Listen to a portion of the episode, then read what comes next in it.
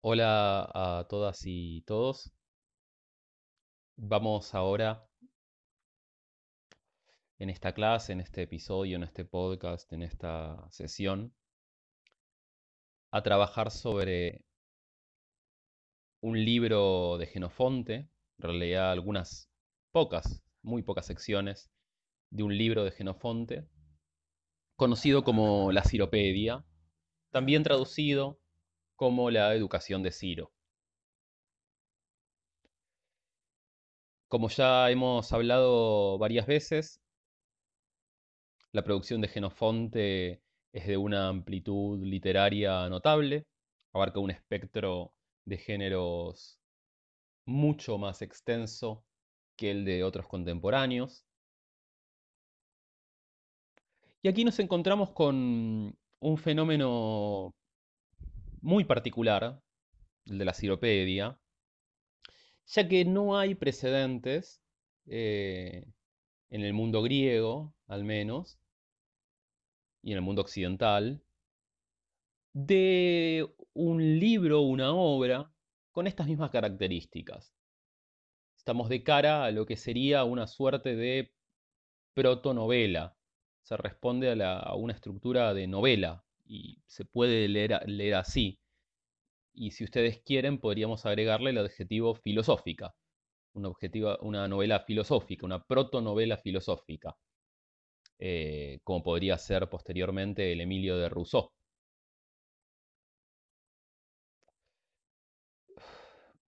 La vida de Ciro, la, o la educación de Ciro, eh, en realidad no, no, narra su educación eh, entendida bajo nuestros términos de educación, esto es eh, ceñida a la infancia, sino que narra toda la vida de Ciro, y en particular la enorme mayoría de la obra va a estar dedicada a cómo logra conquistar el imperio. a grandes rasgos la obra va va a estar dividida entre la infancia de Ciro, que eso ocupa aproximadamente eh, un libro.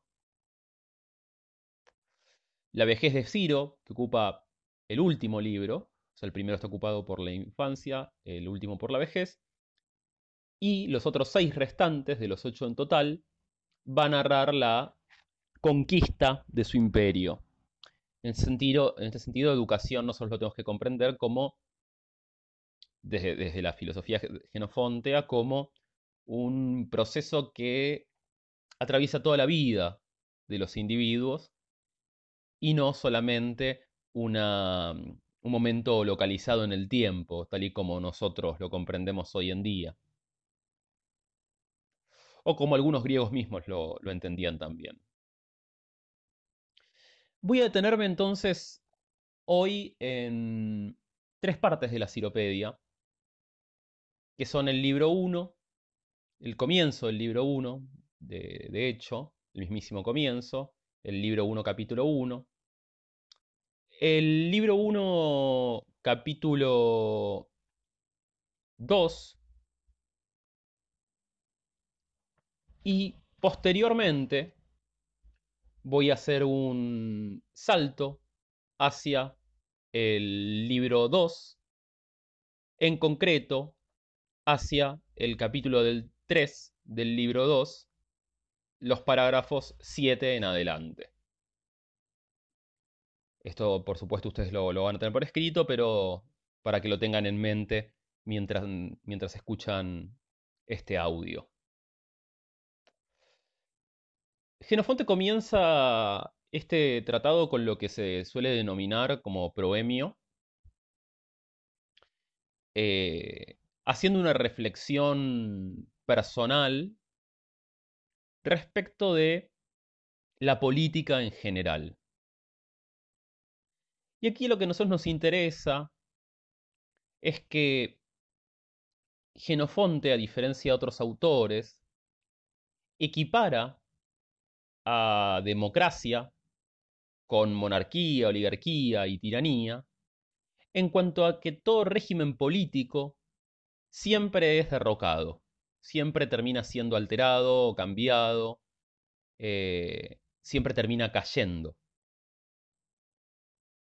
Esto es eh, de vuelta de interés porque hay, hay como una, equidad entre ambos sistemas, incluso aquellos que son dirigidos por, el, por el pueblo, como es la democracia. Y esto parece ser, según indica Genofonte a continuación, porque los hombres por naturaleza se rebelan. Está en la naturaleza del hombre no seguir a sus gobernantes, a diferencia del resto de los animales. Precisamente la intención de, de investigar o de recorrer la vida de Ciro radica en que es un ejemplo excepcional porque él sí logró eh, mantener un régimen político. Esa es la razón por la que Genofonte explicita que se dedica a estudiar eh, a este rey persa, el primero de la dinastía queménida, aquel que funda Persia. Esa Persia que posteriormente va a invadir eh, Grecia en lo que nosotros hemos visto y llamado guerras médicas. Pero bueno, a mí lo que importa de, esto es de vuelta marcar la continuidad entre regímenes políticos y cómo no hay una, una diferenciación que se base en el estilo de gobierno, porque parece ser que todos de vuelta, todos los humanos, todos los seres humanos, compartimos una suerte de esencia que nos impide mantenernos sujetos a un mismo tipo de gobierno y a un mismo gobernante.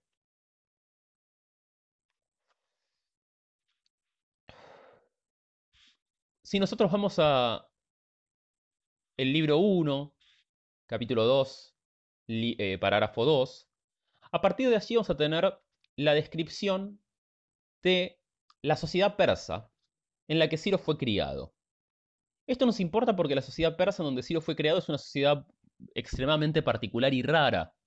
No, no tienen ninguna de las características del mundo griego, aunque sí se asemeja mucho, acaso muchísimo, a la sociedad que nosotros eh, transitamos en el programa, presentada en Genofonte en la constitución de los lacedemonios. Eh, aquí ustedes, las interpretaciones que pueden hacer de ello varían. Podemos pensar que Genofonte está construyendo estas dos sociedades como similares o con algunas similitudes y diferencias para poder marcar eh, algo de, interés. Eh, eso va, a estar en, la lectura que haga cada uno. El punto es que esta, esta mm, sociedad que voy a repasar rápidamente, tiene como punto principal el ocuparse del bien común. De hecho, sus leyes, lo mismo que las leyes espartanas, eh, no solo imponen castigo frente a la infracción, como es habitual en otras sociedades, sino que lo que hacen es alentar a que las cosas se realicen de forma apropiada. De hecho, las leyes, dice Genofonte, se anticipan eh, al, al mal actuar, forman el buen carácter del ciudadano, forman el buen carácter del pueblo. Y este, este buen, eh, la, la primera eh, expresión de, la forma en que se lleva adelante esta mm, política eh, pedagógica, una política pedagógica que como ya hemos visto o como ya hemos dicho, debe entenderse como una política pedagógica vital, como una política pedagógica que atraviesa toda la existencia de un individuo, está marcada por un espacio físico denominado eh, Ágora Libre o Ágora Liberada. Eh, Es interesante lo que se describe respecto de esta ágora. E, en primer lugar, que a diferencia de, del ágora griega habitual, no es un espacio de em, transacción comercial, no hay tumulto ni groserías, sino que parece ser como una suerte de plaza principal en torno a donde se agrupan los edificios de gobierno y las habitaciones comunes, esto es, duermen, duermen juntos todos los ciudadanos de las diferentes clases que va a haber, tal y como había en Esparta, de los ciudadanos. Eh, aquí las clases van a ser clases etarias, tal y como, en Esparta, si ustedes bien recuerdan. Este ágora libre entonces funciona como una suerte de panóptico abierto en donde cada uno tiene la capacidad de controlar al otro. ¿no? Cada ciudadano observa al otro y es observado por el otro. En la lectura, por supuesto, ustedes encontrarán así más precisiones respecto a la característica de estos edificios.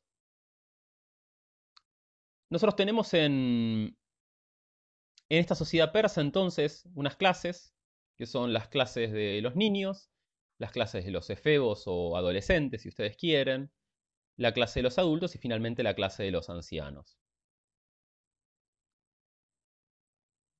Cada... La pertenencia a, a este grupo, porque esto todavía no ha aparecido, pero ya lo vamos a, a ver, la pertenencia a la clase subsiguiente no, no quiero spoilear lo que vendrá, eh, la pertenencia a cada clase subsiguiente depende de el éxito en la clase previa. O sea, solamente aquel que haya atravesado la clase de los niños exitosamente podrá luego pertenecer a la clase de los efebos. Y aquel que ha atravesado la clase de los efebos, la de los adultos, y mientras se haya comportado honorablemente en la de los adultos, de los ancianos. Cada clase, a su vez, supone el incremento de responsabilidades gubernamentales.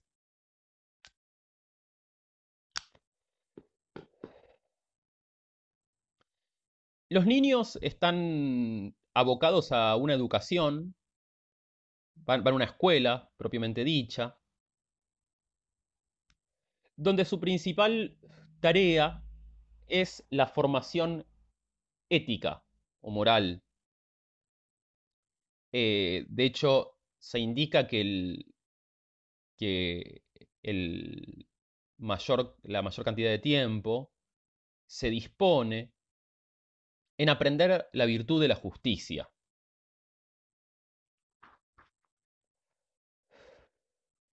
Esto es, es, un punto muy interesante en la obra que, que va a marcar a la relación o, a los conflictos en torno al pueblo. En este momento no sabemos bien exactamente qué es la justicia. Eh, sí tiene que ver con la retribución, sí tiene que ver con la obediencia, sí tiene que ver con la gratitud. Em, frente a e, esta, esta, justicia se educa mediante juicios constantes sea frente a cualquier inconveniente que surja entre los niños, los adultos a cargo de ellos los hacen discutir eh, y tomar decisiones.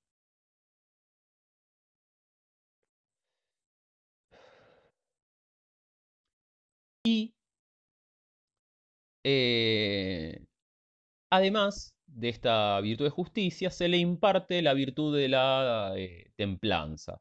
¿no? Se le enseña a los eh, niños a ser sobrios en sus consumos.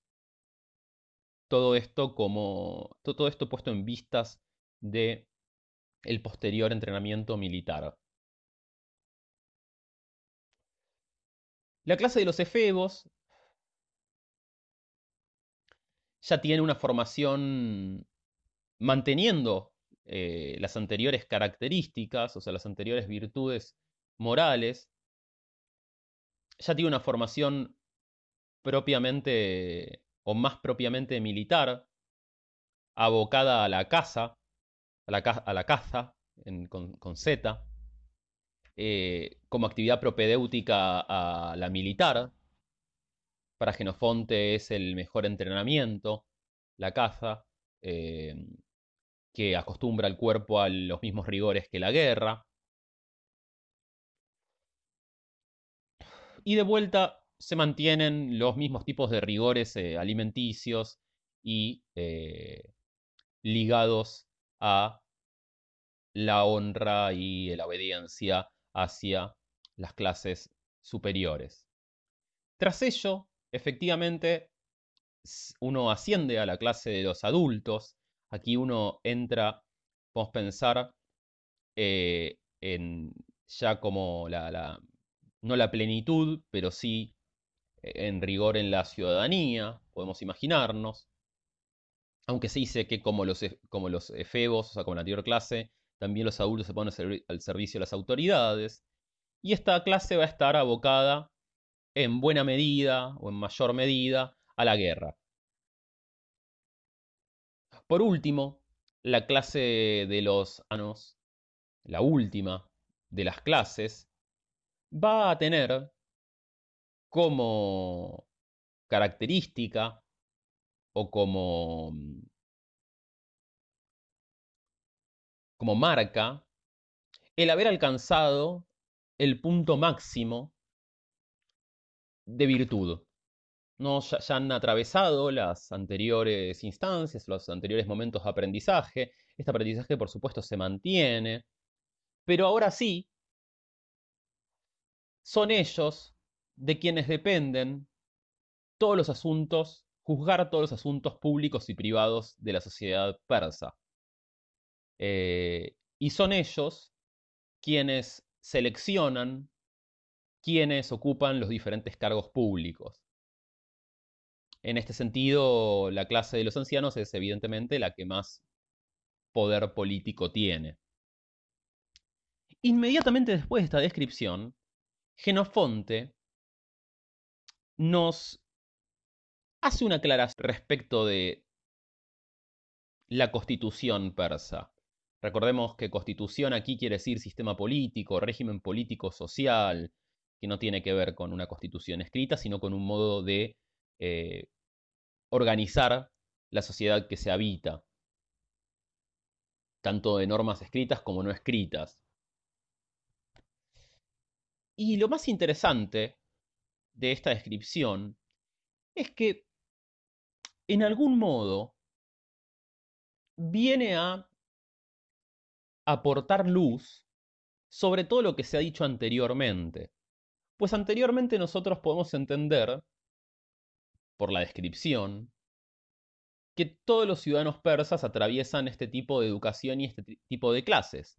No obstante, es en el parágrafo 15 donde se indica que en verdad no todos los persas acceden a la posibilidad de esta educación. O mejor dicho, tienen el derecho de acceder, pero de hecho no lo hacen. ¿Por qué? Y cito. Ninguno de, dice, ninguno de ellos, de los persas, es apartado por ley de honores o cargos públicos, sino que todos los persas tienen el derecho de enviar a sus hijos a las escuelas públicas de justicia.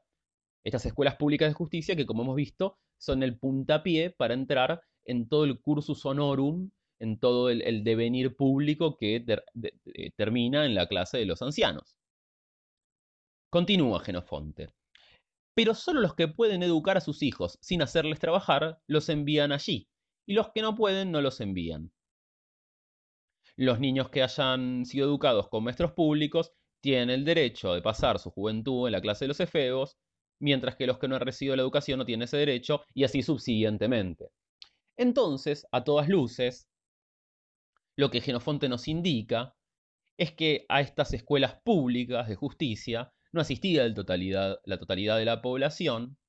Estas escuelas públicas son, eh, eh, comunes, esa es la, palabra, están abiertas a, toda a toda la colectividad persa. En verdad, a estas escuelas solo asisten, solo pueden ir quienes tienen los medios económicos para hacerlos. Nosotros tenemos que pensar que esta es una estamos hablando de sociedades agrícolas en donde los hijos eh, y toda la familia, la familia extendida, es una parte vital de eh, el entramado laboral de la, de la producción de una hacienda, de una casa. Con lo que quienes no disponen de un acervo económico sustancial precisan de que sus hijos eh, trabajen, precisan que sus hijos trabajen. ¿O acaso precisan de que alguno de sus hijos trabaje? Esto evidentemente impone una diferencia eh, de hecho al acceso político, que de derecho no está. Y esto es interesante porque, como vamos a ver, va a ser alterado por Ciro. Esta situación tan particular, eh, tan paradójica, no tan meritocrática en el mal sentido del término, va, a ser alterada. Respecto de la justicia, yo voy a remitirme a un, a un pasaje que no mencioné al comienzo, pero que necesitamos observarlo para poder comprender por qué Ciro altera este orden eh, persa, por qué cambia las normas. Y el pasaje al que me remito es en el libro 1. Estamos en el... Eh, de ese libro 1, en el capítulo 3, en los parágrafos 16 eh, en adelante. Ciro ya no se encuentra en Persia, sigue siendo un, niño, pero ya no se encuentra en Persia. Fue a la casa, Ciro tiene un doble origen, él es hijo de un matrimonio eh, de dos eh, príncipes o de una princesa y un rey, el rey persa y la princesa Meda. Entonces, en un momento de su vida, en la infancia, va a la casa de su abuelo, el rey, el rey Meda, o sea, su otra, su otra rama familiar, a ver cómo es ese régimen. Un régimen político que a diferencia de esta suerte de eh, sociedad eh, equitativa, con, pero que no tanto, o sea, esta sociedad tan particular espartana, donde el rey tampoco ocupa un cargo más, eh, esa ciudad persa con muchas similitudes a Esparta, donde el rey ocupa parece ser cargos más simbólicos que otra cosa. En, de esa sociedad persa, Ciro se muda a una sociedad meda, a la sociedad de Media, Media es el país, donde él puede observar un régimen directamente eh, de reinado absoluto, despótico, pónganle el nombre que quieran, pero aquí hay un, rey que gobierna sobre todos y cuya palabra es ley. Tras una, estancia breve allí, Ciro le pide a, su madre quedarse porque en media puede aprender cosas que en Persia no. Una de ellas, por ejemplo, es aprender a montar en caballo, ya que en Persia no había caballos. Y la madre le, pregunta cómo va a aprender la virtud de la justicia si es que los maestros sobre este tema eran los persas que están en Persia. Y Ciro responde que ya sabe todo lo preciso respecto de la justicia. Y para dar cuenta de ello, Ciro relata una anécdota. la anécdota es la siguiente, como ustedes van a, leer o han leído. Hay un niño grandote que tiene una túnica pequeña que no le entra. Y hay un niño flacucho que tiene una túnica muy grande que le queda muy holgada.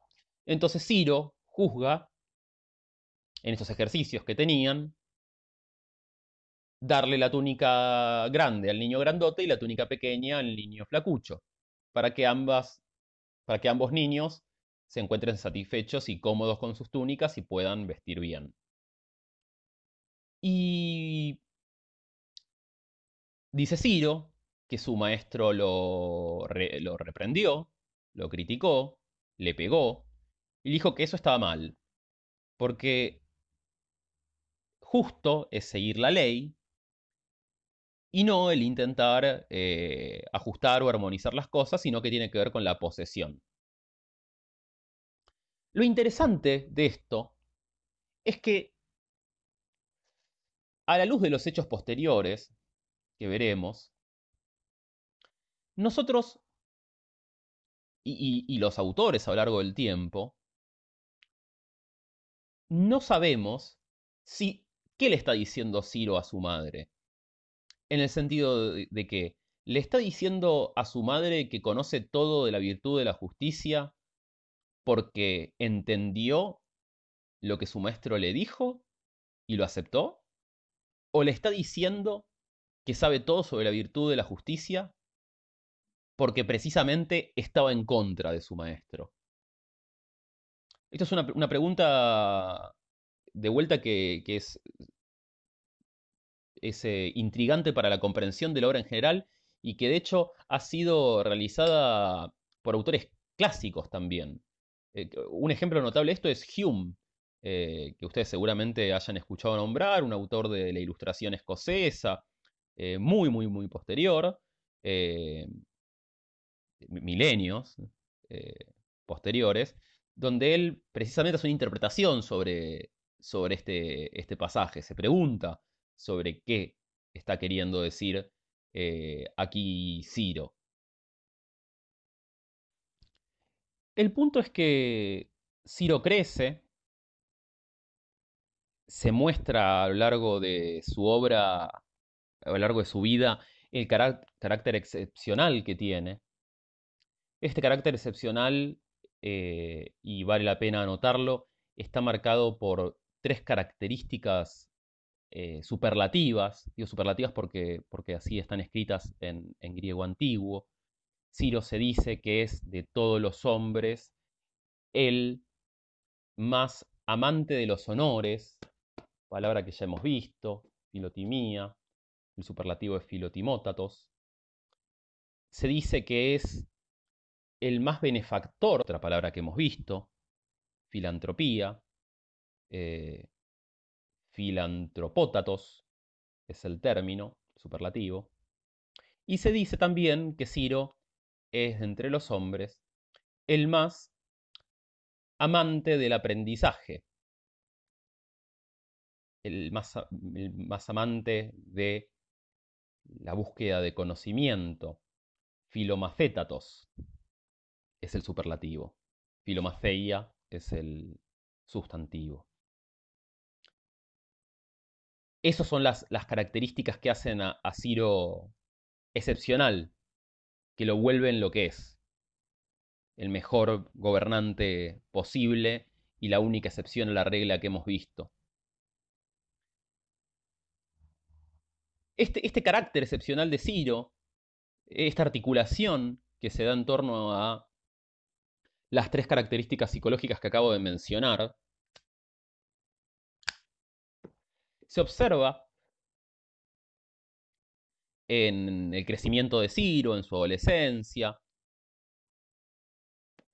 en una breve acción militar que tiene en su estancia en media cuando es joven aún, y alrededor también de sus de su de su del inicio de su adultez, entre sus 25, 27, 30 años, surge un conflicto militar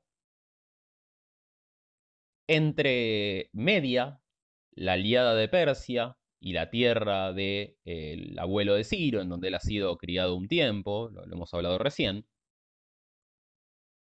y una potencia extranjera, imperialista, gobernada por un rey que es descrito como eh, malo, en el sentido moral del término, tipo violento y demás, que es Asiria. Y el rey es denominado simplemente el asirio.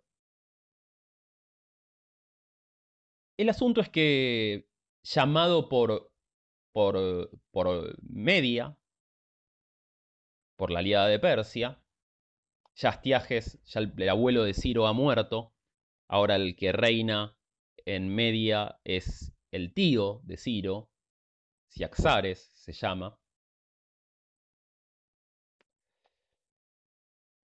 Convoca a los persas a ayudarlo en, esta guerra. Ciro solicita ser quien, quien, quien dirija esta acción militar. Y para ello, lo que se hace es reclutar al ejército. Y aquí es cuando terminamos de comprender en, cómo se recluta el ejército, cómo funciona o cómo termina de estar conformada la estructura social, política y, económica, acaso, de eh, Persia. Aquellos que han asistido a las escuelas públicas de justicia son denominados homotimoi. Este término les puede sonar muy familiar o les sonará familiar respecto del tratamiento de la constitución de los lacedemonios, donde todos los espartanos son conocidos como homoioi, esto es, los iguales. Aquí en Persia son llamados homotimoi, esto es, iguales de honores, por así decirlo, los iguales en honor. Aquellos entrenados en, guerra durante toda su vida, que han atravesado este eh, proceso educativo tan extenso, que, en continua formación, etc., y que tienen una serie de armamentos muy específicos de mucha mejor calidad. Sabemos entonces que en el reclutamiento de las fuerzas persas, lo que se hace es convocar a un número de eh, homótimoi y que estos, o, como ustedes van a encontrar en, el texto homótimos, se va a convocar un número de homótimos y a su vez, además de este número de homótimos que es reducido, se va a convocar a el pueblo en forma de auxiliares. Con auxiliares me refiero a tropas eh, ligeras, ¿no? tropas que estén armadas con aquellas armas que puedan proveerse ellos mismos. Esto es un proceso muy, muy común en, en todo lo que es el mundo militar eh, antiguo, ¿no? Desde tanto en Grecia como en Asia, eh, como incluso en el Imperio Romano, donde nosotros teníamos legionarios y auxiliares. Eh, no, es, no es nada, nada raro. Lo que sí es raro, lo que sí llama la atención, es que en cuanto Ciro llega a Media, le plantea muy hábilmente a su tío Ciaxares, al rey de Media, que dado el, tamaño del ejército enemigo y dadas las características de los ejércitos y las posibilidades de victoria, él necesitaría, o lo que le convence Medo-Persa, la coalición de la que Ciro va a pertenecer, es que todos sus soldados estén armados como los homótimos. O sea, dispongan de estas armaduras que son mucho más caras, eh, etc. Y mediante una argumentación convincente eh, logra venderle la idea a su tío, que financia esto.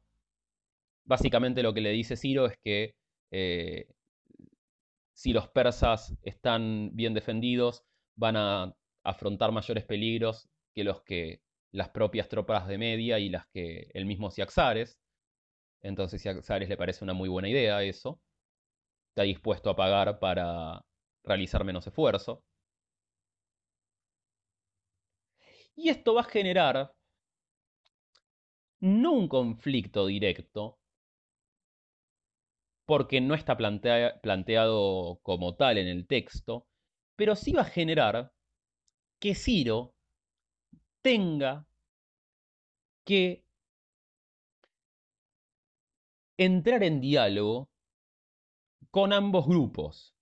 Me refiero, con homótimos y con miembros del pueblo. Y ambos grupos tienen que convencer de que lo que él está haciendo es una buena decisión. Esto ustedes lo, lo, leerán en el, libro 2, o sea, lo van a tener que, que observar. No nos vamos a detener ahora en los argumentos que utiliza, que utiliza Ciro para convencer las razones militares de, de ello. Pero sí es interesante que aquí hay un reconocimiento de las tensiones entre la élite o la élite y el, y el, pueblo llano, si se quiere. Eh, y que este reconocimiento está implícito en la necesidad que tiene Ciro de fungir de árbitro para poder convencer a las partes de que su decisión es efectivamente buena. La estrategia que utiliza Ciro es eh, muy es, similar en algún punto. Él apela eh, por un lado a, los homótimos les eh, los apela diciéndoles, bueno, son, son, discursos separados, eso es muy interesante, no se dan a la vez, se dan en uno a los homótimos y otro a los, al pueblo común. Eh, a los homótimos se les resalta que evidentemente ellos tienen una mejor formación, se les ensalza su, toda su educación, se les dice que van a ser el modelo y el ejemplo de los eh, de los nuevos soldados que tendrán las mismas armas, mientras que al pueblo se le muestra o se, lo, incentiva eh, mostrándole que ellos no tienen eh, realmente desventaja frente a los otros y que esto le abriría puertas a nuevos éxitos. Después de este convencimiento surge otro conflicto que aquí ya sí es, eh, no, es un conflicto abierto, pero sí es un, debate abierto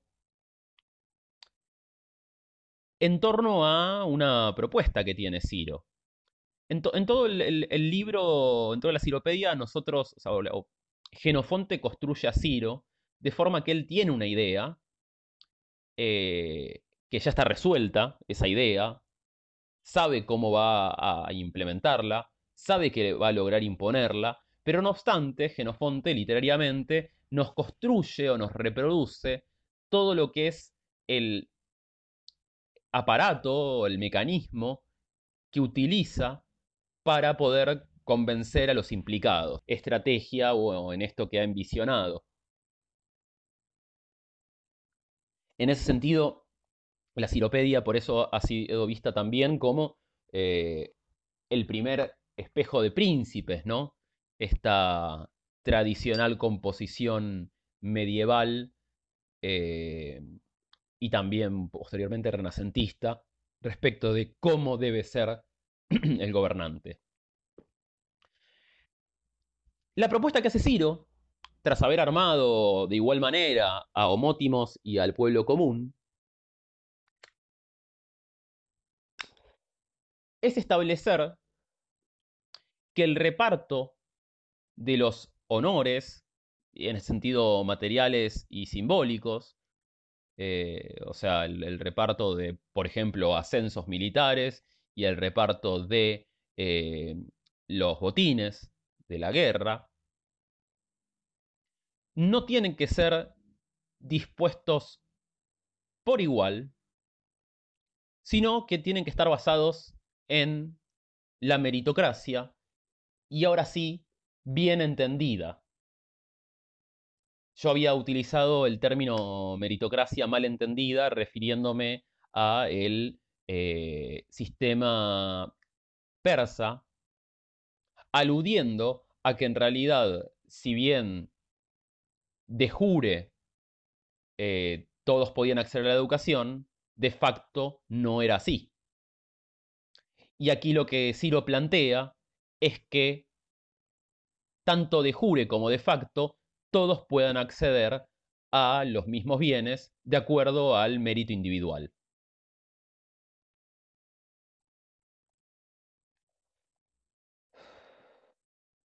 Y esto va a tener, va, en, este debate, Ciro propone esta idea, a él le parece que es eh, la mejor eh, manera de eh, alentar al funcionamiento de, un ejército, la mejor manera de que el ejército funcione de forma más efectiva. Dos voces principales una que va a intervenir en forma menor y otra que va a tener un discurso. Que son, por un lado, la voz de Crisantas, un homótimo, o sea, un noble, uno de estos ciudadanos que ha sido eh, atravesado la formación eh, perteneciente a esta clase privilegiada. Él va a hablar, poco de, esto, no, va, simplemente va a apoyar la idea. Eh, le parece que le parece que, es correcto e incluso dice yo no soy eh, el soldado más fuerte ni el más veloz pero me parece que la política propuesta por Ciro va a hacer que aquellos soldados fuertes y veloces eh, tengan más ánimos de lucha y por tanto yo me voy a ver beneficiado en última instancia. Eh, esa es la lectura que, que propone el noble.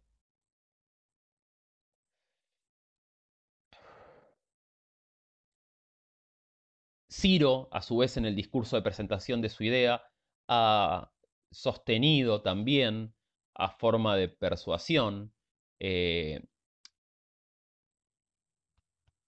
que habida cuenta de, este reorganizamiento de los honores, em, la distribución de los peligros va a estar mejor administrada. ¿No? Aquí el temor funciona como herramienta persuatoria. Pero el que más nos va a interesar a nosotros de estos discursos, y que va a ser con lo que terminemos eh, esta, brevísima lectura de Ciropedia, porque Ciropedia es un libro extenso eh, y no nos vamos a detener más en él. A nosotros lo que nos interesa, decía, era, es el discurso de Feraulas, que ustedes pueden encontrar en el parágrafo 7 de, el, de vuelta al libro 2, capítulo 3. Feraulas es un hombre del pueblo, o sea, es esta gente que no ha podido acceder a la formación eh, que solo estaba accesible a aquellos que disponían de los ingresos necesarios como para eh, darse el lujo de no utilizar mano de obra en eh, sus propiedades. propiedades o trabajos.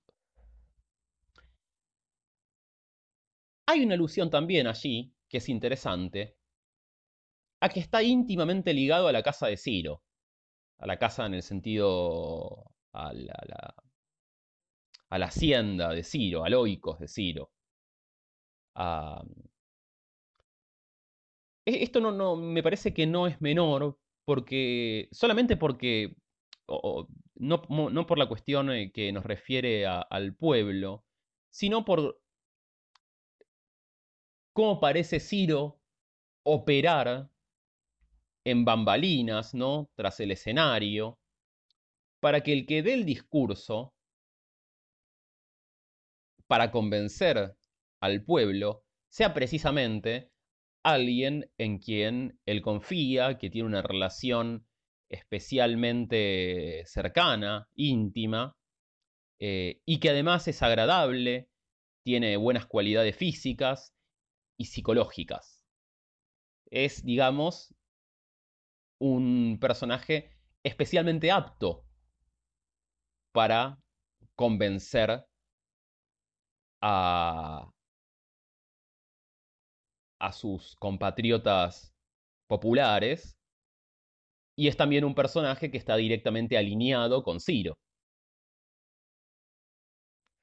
Y el discurso de Ciro, el discurso de Feraulas, perdón, es, eh, tiene un, es, va a ser básicamente una crítica, es un discurso muy picante, si me permiten el vocabulario, es un discurso muy...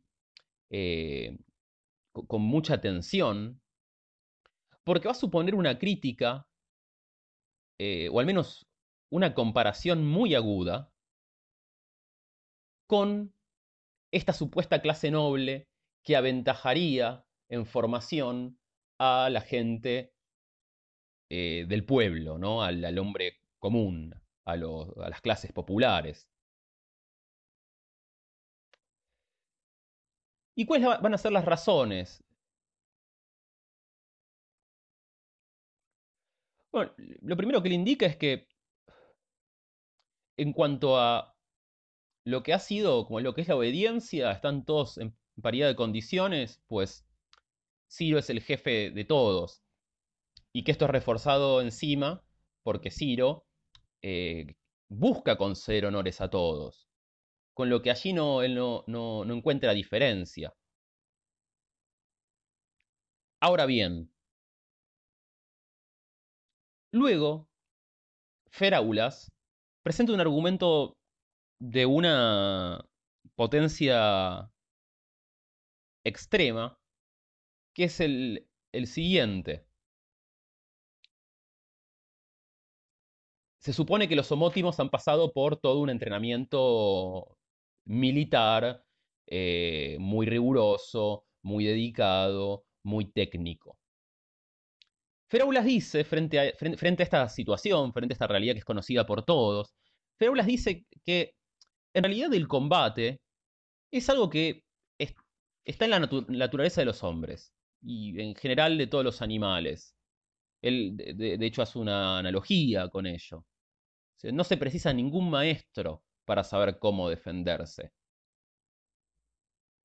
Eh, incluso él ejemplifica esto no solo eh, a través de la analogía animal, sino a través de su propia experiencia, eh, que es una experiencia que es fácilmente replicable a cualquier eh, miembro de la audiencia popular.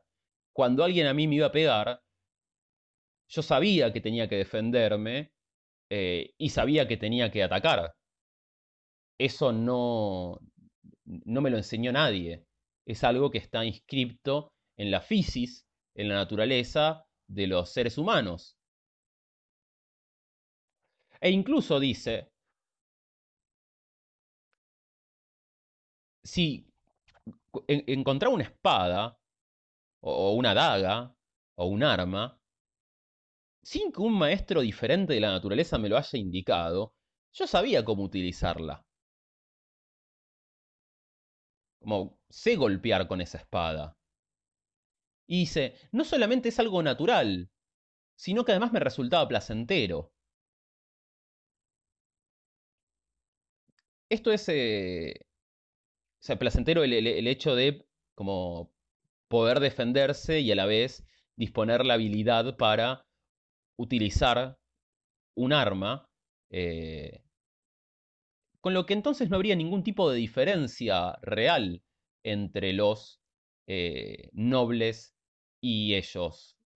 Eh, con ellos me refiero a las clases populares.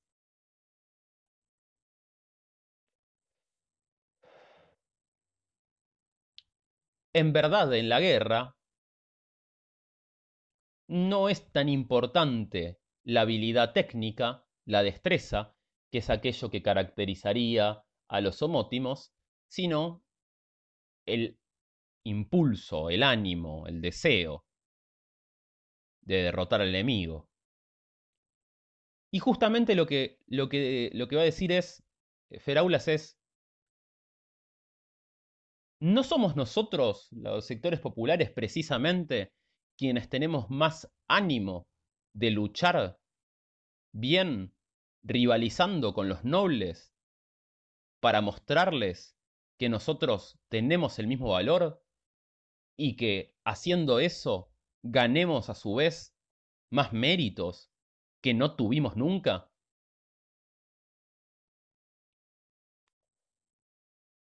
Es evidentemente un,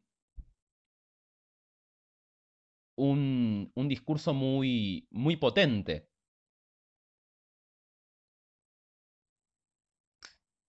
Aún más, Feraulas dice, ellos han llevado una vida placentera, desprovista de, de, de, rigor, por más que no es así, por más que nosotros leímos que no es así. Eh, en cambio, nosotros no. Y esto está incentivado, dice Feraulas, porque el que está juzgando de esto, está juzgando esta situación, es Ciro, que es el mismo que nos otorgó las armas. No es, es un árbitro realmente imparcial.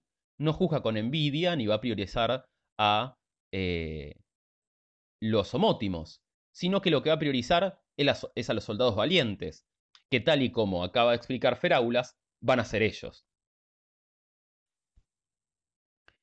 Y continúa. Feraulas.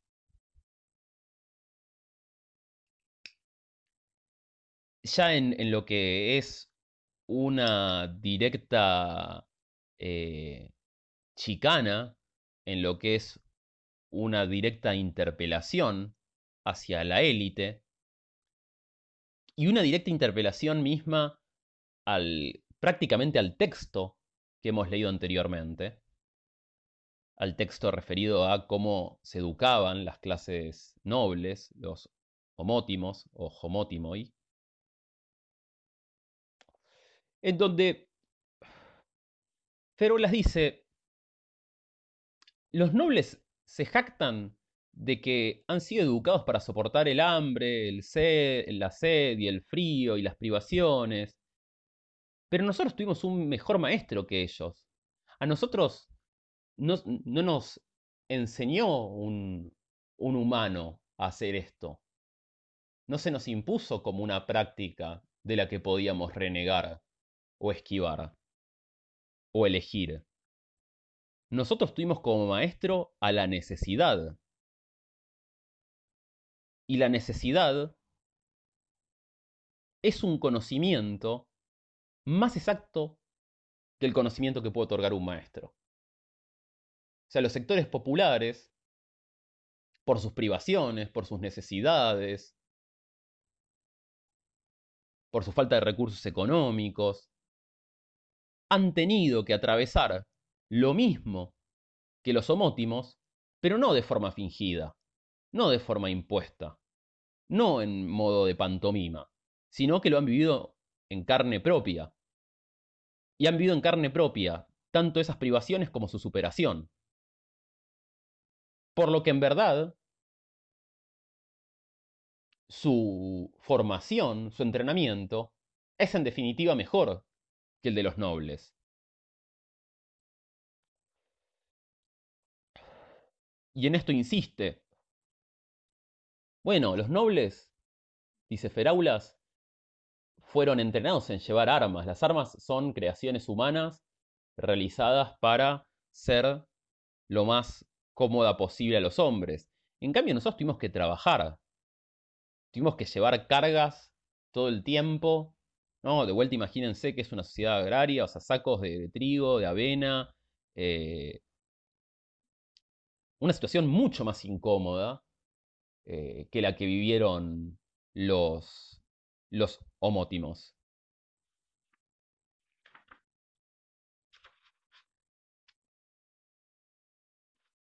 Es frente a esto que dice...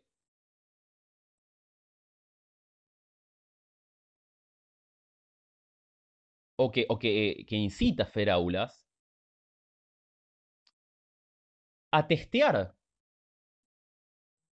lo que, todos saben. ¿no? El, el, discurso es muy convincente. De hecho, esto es algo que nosotros, el pueblo, ya sabemos.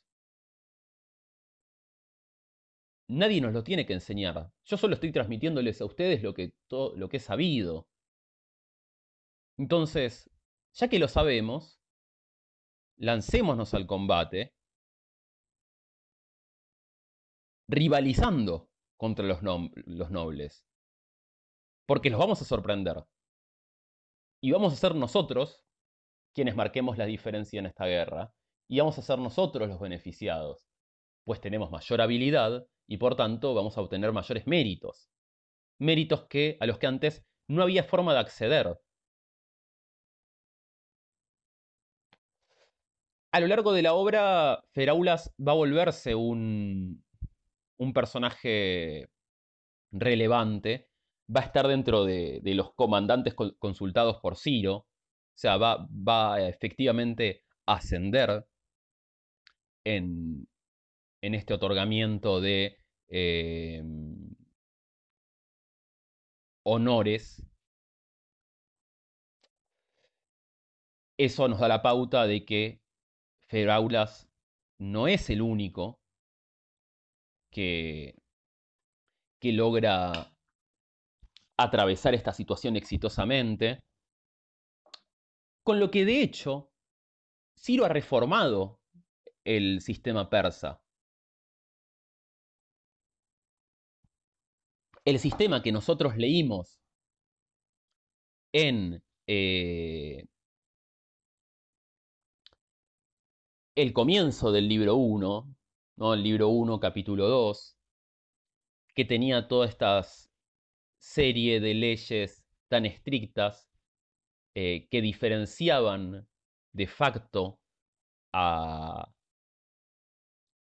un grupo que estaba dividido en clases, en clases eh, con entrenamiento, recuerden, clases de los niños, efebos, adultos y ancianos, y por el otro lado, otro grupo, que era aquellos que no accedían a eh, este tipo de formación y por ende a la capacidad de obtener honores en forma de cargos gubernamentales.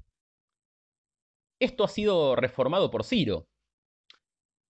Y es de allí que yo insistí y que les pido que insistan ustedes también en la lectura del pasaje del libro 1 respecto de la justicia.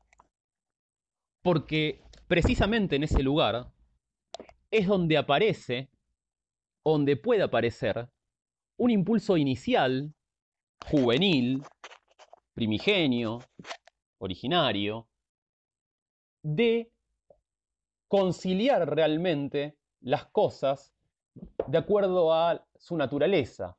O sea, esto es, de que la justicia no es como presenta Persia, o como se, se, presenta en la educación persa, una cuestión ligada a la propiedad, ligada a lo legal, sino que la justicia estaría asociada a la correcta atribución de honores o la correcta atribución de funciones en virtud de las capacidades de cada uno de los implicados en una sociedad. Nuevamente un cambio radical frente a lo que eh, se expone al principio del libro.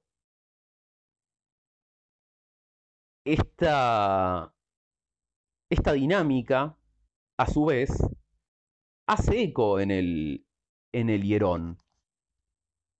Te recuerden que, o, verán que en el hierón, una de las funciones propuestas por Simónides es la de que el monarca debe ser un árbitro que logre dinamizar a la sociedad de forma que actúe de la mejor manera posible. Y es lo que aparece efectivamente aquí en, en Ciropedia, de una manera mucho más extrema. Aquí Ciro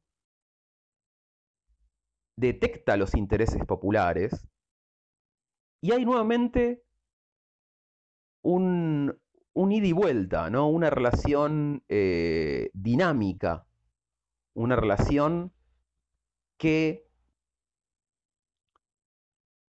podemos entender no es unilateral. Ciro, eh, de alguna forma, hace uso de las clases populares y las clases populares hacen uso de Ciro. Y estoy diciendo hacen uso no en un sentido peyorativo, sino que ambas, ambas partes de este intercambio logran sus objetivos, logran alcanzar aquello que se proponen eh, y obtienen en ese intercambio ventajas eh, que de otra manera no podrían alcanzar. De hecho, sabemos nuevamente que Ciro es el gobernante modelo, o sea, todos lo amaban, dice eh, Genofonte. Con lo que tenemos seguridad de que estos súbitos también lo amaban. A su vez, el pueblo ha logrado una reforma, un cambio constitucional en una constitución que parecía ancestral y casi inamovible, en donde se ha abierto lugar para lo que nosotros podemos entender hoy como mérito, se ha, abierto lugar para las características individuales, se ha abierto el lugar para una evaluación de lo provechoso de un individuo para la sociedad que no esté atado estrictamente a cuestiones patrimoniales como era el caso del acceso de los homótimos a las escuelas. Esto, insisto, es una, un cambio sustantivo en la visión que se presenta al comienzo del libro respecto de la justicia, pero también es una alerta de peso sobre el rol que ocupan los sectores populares y las dinámicas que pueden tener con el gobernante, que no son evidentemente pasivas, no son, eh, no son de observador, sino que actúan sin perder el sesgo griego de eh, un gobernante que es el que inicia el movimiento, sin perder ese, sesgo, actúan bajo una racionalidad, si se quiere poner el término, actúan bajo, bajo una motivación que interactúa con el gobernante, que fluye junto con la propuesta del gobernante, buscando defender sus propios intereses. Con esto terminamos la breve revisión de Ciropedia, que como ya les indicaba, es una obra muy extensa, que tiene mucho jugo y a la que habría que dedicarle mucho más que un cuatrimestre solamente para empezar a abordarla.